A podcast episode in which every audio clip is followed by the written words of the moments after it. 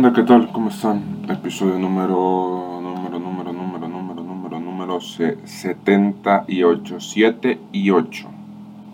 Son las 10 y 18 de la noche del viernes 23 de septiembre del 2022. O sea, del viernes, para ser más específico, no hay que ser tan formal, ¿verdad?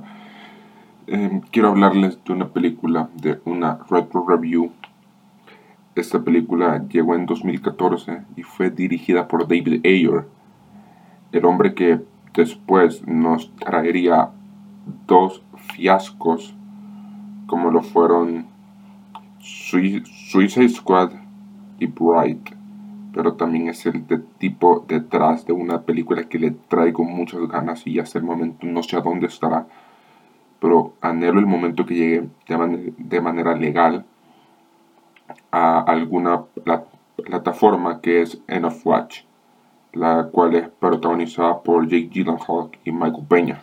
En Fury también contamos nuevamente con Michael Peña, pero acá nuestro protagonista es Brad Pitt, quien interpreta a Don War Daddy Collier. Y junto a él hay cuatro personajes más que tienen la misma relevancia a lo largo de los de los 135 minutos aproximadamente 2 horas y un poquito más, 2, horas 15, 2 horas 10 de, película, que son Logan Lerman como Norman Ellison, Michael Peña, que ya lo mencionábamos, como Trini Gordo García, Shia LaBeouf, que es Boyd Bible Son, y John Berthel, que es Grady Cornash Travis. Estos cinco tienen una gran química. ¿Por qué? Porque esta película se desarrolla en los últimos meses de la Segunda Guerra Mundial. Lo que está pasando es que la, Armada eh, estadounidense llama a War Daddy y su equipo para que puedan formar parte de esto. Perdón, cuando se, metió un, un, un ser a la canción pero aquí se me cae el teléfono. Anyways, el punto, estamos eh, platicando de que Fury se desarrolla al final de la Segunda Guerra Mundial y, y, los estadounidenses tienen, que llamar a War Daddy, al, personaje de Brad Pitt, para, para de, alguna de alguna manera eh, rescatar a quienes, quienes están guiados por por los enemigos es bastante dura esta película por el hecho que, que no te esperas lo que está pasando. O sea, que necesitan literal una misión suicida en la cual literalmente tienen que destruir el corazón de los nazis, de la Alemania nazi. Sinceramente me sorprende que David Ayer es, es es similar a M. Night Shyamalan en, en cuanto a, que te da un gran proyecto o una cosa extremadamente horrible. No hay un punto medio. O es una cosa muy buena o una cosa mediocre. Específicamente hablando de, de esta película, sí me sorprende lo muy bien escrita que está lo muy bien dirigida que está. Y quiero ver si, si también él es el escritor de esta película. En efecto, es el único escritor de esta película, David Ayer. Y él también fue el escritor de Training Day. O sea, no estamos hablando de cualquier hijo de María. Estamos hablando de un tipo que ha hecho buenos trabajos, que tiene buenos proyectos y que, que sí, en su mayoría algunos son, son muy malos,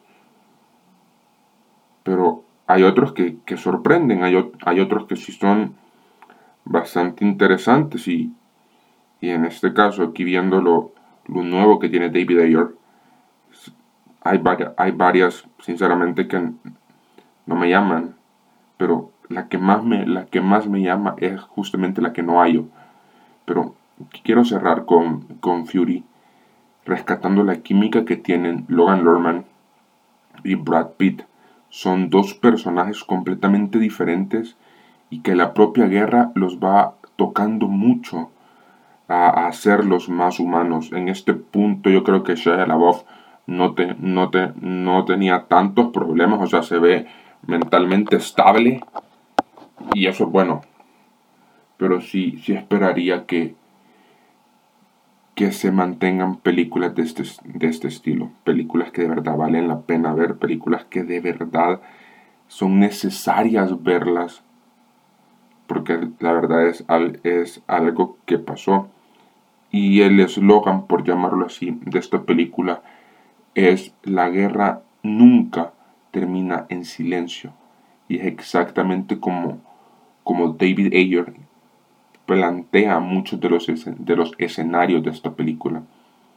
El silencio juega un papel importante. El sonido en esta película juega un papel importante porque son segundos entre un ruido y otro que te mantienen al tanto de qué es lo que está pasando. Por favor, si tienen la oportunidad, vean Fury. Actualmente únicamente está disponible en Netflix, o por lo menos yo la vi en, en Netflix. Desconozco si, si estará. Sé que, sé que en Estados Unidos está disponible en HBO Max y en otras partes del, del, del mundo desconozco, creería que en Latinoamérica en general está solo en Netflix. Así que por favor, si denle una oportunidad a esta joya de, película. Ya saben, ya lo han visto en la, en la, en la imagen de este capítulo.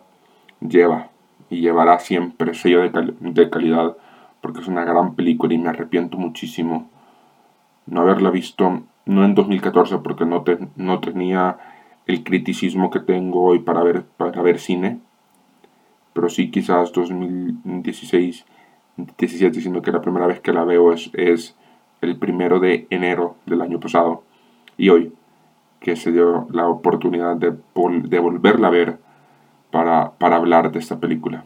Nosotros hasta acá llegamos. Pasen muy bonito día y nos vemos en un próximo capítulo de Toma 1 Podcast.